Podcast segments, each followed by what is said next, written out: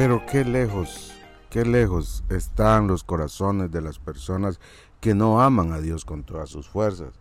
Puede ser que vayan a un, a un grupo y canten y no sé, y hablen, hasta hablen bonito, pero si no, si Dios no está en su corazón, es, es falso eso. Jesús lo dijo así en Marcos 7, 6, 7.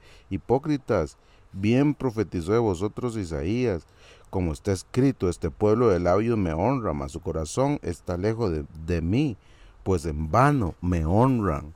Hay gente que se la pasa metido en su grupo religioso y que hace los, todos los actos que su religión le impone, pero son solamente actos externos que nacen de, de, de, prácticas humanas, de costumbres, de métodos humanos. No nacen del corazón, son externos. Hay, hay gente que se la pasa haciendo cosas como una fórmula que le enseñaron. Si haces paso uno, paso dos, paso tres, paso cuatro, si haces esto y esto y esto y esto, entonces Dios va a estar feliz con usted, pero lo hacen como cuando uno se toma un purgante. Uno se toma un purgante, uno quiere no quiere tomarse un purgante.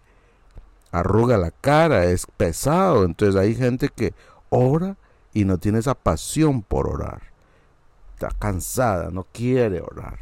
De leer la Biblia es aburridísimo, no la lee. Pasan los días y no lee la Biblia, no le importa leer la Biblia. Y le da pereza y si lo hace, lo hace con pereza, porque no, no, no es un asunto del corazón, es un asunto externo, es cumplir con un montón de reglas que le han impuesto, a veces de costumbre, porque es lo que nos enseñaron. Nacemos siendo parte de una religión, pero eso no es amar a Dios, eso es externo.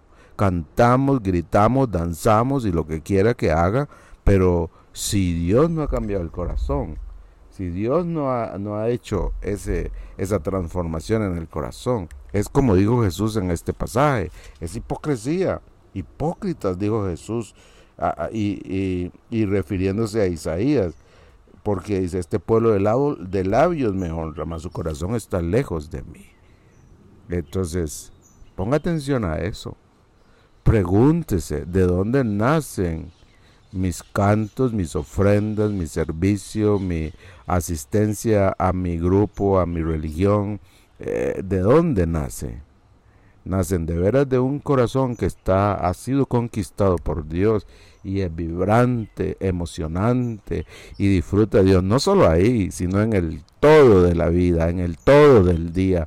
No se puede uno desconectar del amor de Dios, uno lo percibe, lo vive, lo disfruta. Usted está viviendo a Dios así, no solamente el fin de semana que va a su grupo religioso, no, no, no, no, es es dinámico. El amor de Dios nos provee a nosotros de alegría, de gozo. Es, eh, eh, es, es emocionante caminar con Dios. Hoy pregúntese, ¿de veras mi caminar con Dios es producto del amor que nace en mi corazón o solamente son actos externos? Un abrazo.